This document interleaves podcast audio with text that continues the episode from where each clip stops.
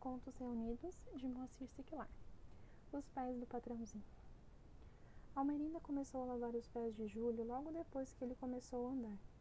Era um menino ativo, corria descalço pelo jardim, o que a mãe, senhora fina, mas de ideias modernas, achava bom. Mas não poderia, evidentemente, ir para a cama de pés sujos. Almerinda, faz o favor de lavar os pés de Julinho. Almerinda entrava com uma bacia de água, sabonete e toalha pedia que o menino sentasse, ao que ele acedia, pois era travesso, mas de bom gênio.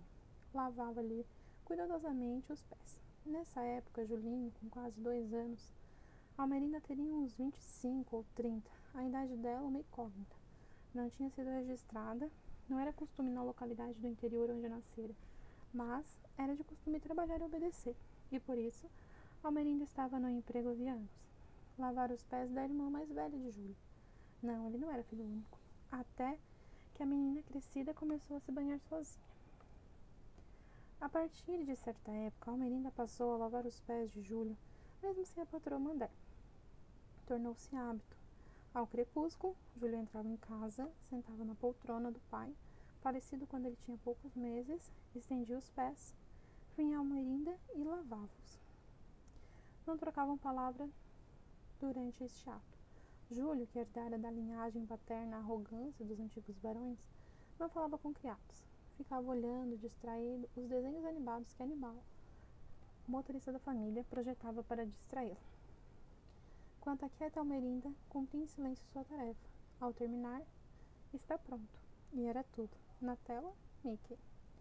O tempo passou, Júlio cresceu, começou a frequentar o colégio, mas nem por isso Almerinda deixou de lavar-lhe os pés.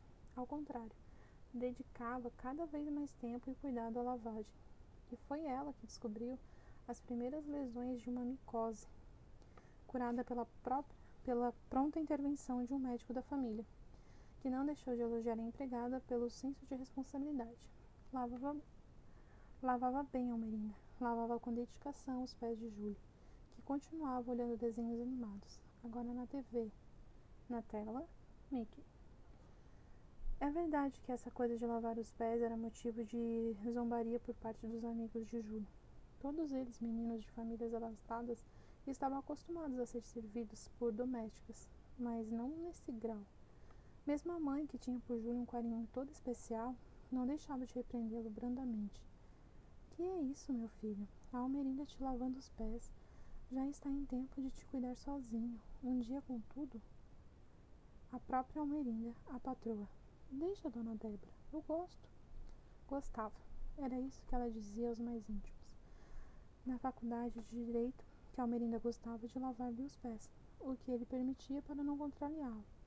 Afinal, era uma empregada de tanta confiança. Os colegas riam dessa história.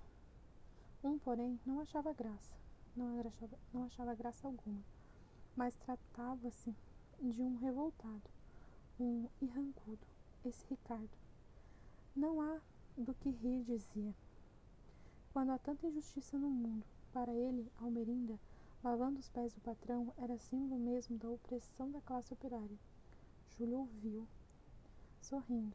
A rispidez do outro não abalava. Um dia propôs.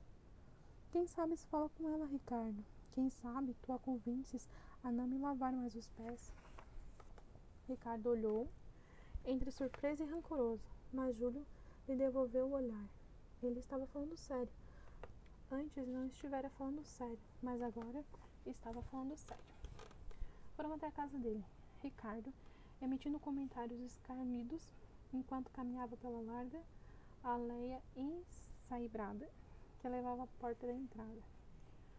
Algo sobre a aristocracia rio-grandense, feudais, decadentes, Júlio ignorou. Levou o amigo ao seu quarto, ligou o televisor, sentou-se na patrona, tirou os sapatos e as meias. Mickey surgiu na tela, e logo depois apareceu Almerinda, bacia, sabonete, toalha. Indiferente, indiferente à presença de Ricardo, pôs-se a lavar os pés de Júlio.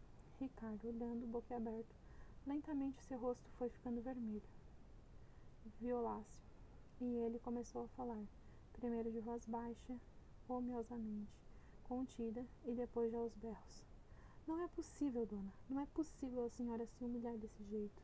Onde está sua dignidade? Almerida não respondia. Sem franzido, procedia à lavagem dos pés com o cuidado habitual, dedicando especial atenção ao espaço entre os artelhos, ali onde detectara a micose. Quanto a Júlio, continuava absorto no televisor. Não era mais Mickey, era um filme de piratas. Com um palavrão, Ricardo saiu. Cortaram relações, não mais falaram, nem sobre lavar os pés, nem sobre outro assunto qualquer. Morreria ainda jovem, este atormentado, vítima, como é comum nesses casos, de um daqueles acidentes que nada mais é, nada mais são do que suicídios disfarçados. Júlio, que não guardava rancor, foi ao enterro e enviou condolências à família. Por causa de Almerinda, contudo, ainda enfrentaria outro grave dissabor.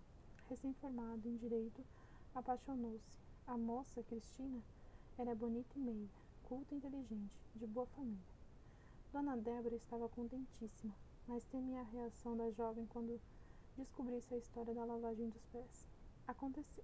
Um dia, Júlio convidou a noiva para jantar em sua casa.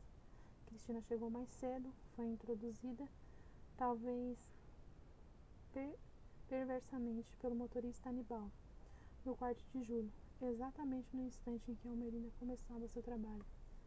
Se ficou surpresa ou irritada, a moça não demonstrou, pelo menos na hora. Tão logo Almerina saiu, contudo, expressou sua estranheza. Não pretende continuar com essa coisa depois de casarmos, não é? Perguntou em tom de gracejo. Ele não respondeu. No dia seguinte, bem cedo, foi ao médico, o mesmo médico da família que cuidava dele desde bebê.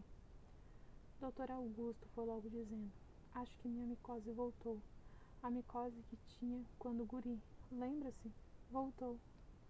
O médico mandou que ele tirasse os sapatos, as meias, examinou com cuidadosamente. Não vejo nada, disse. Mas voltou, insistiu Júlio.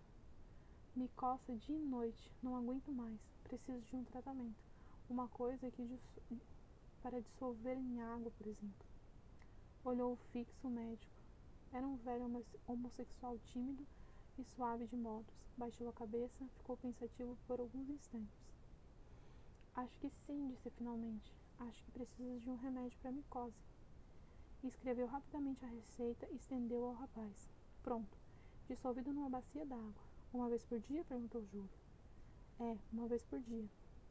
A tardinha, por exemplo. É, a tardinha. Júlio despediu-se, saiu, retornou logo depois. Ah, eu ia me esquecendo. Imagino que devo usar esse remédio muito tempo, não é? É, suspirou o médico. Muito tempo. Essas coisas são crônicas. Pelo resto da vida, o senhor diria. Bem, sorriu amargo. Pelo resto da minha vida, pelo menos, Juninho. Saindo dali, ele telefonou a Cristina. Preciso continuar com a lavagem dos pés. O médico disse que é necessário. Ela desligou. No dia seguinte, mandou um curto bilhete desfazendo o noivado. Júlio não casou, mas mudou-se de casa.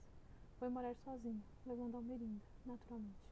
Não teve mais problemas com amigos, que não convidava para o apartamento, nem com mulheres, que só o visitavam a altas horas da noite. Foi uma dessas promíscuas que o matou, uma discussão tola. Ele queria que ela cheirasse pó, ele, ela se recusou e ele tentou obrigá-la à força. Ela puxou a navalha, cortou-lhe a carótida. Quando Almerinda, atraída pelo barulho, veio correndo do seu quarto, Júlio já estava sem vida. A mãe ficou tão desesperada que teve de ser hospitalizada. A empregada, que cuidou de tudo, avisou os parentes e os amigos, providenciou o agente funerário e até mesmo lavou e vestiu o cadáver, colocando-lhe os sapatos novos que comprara. Mas não havia nada nesses sapatos.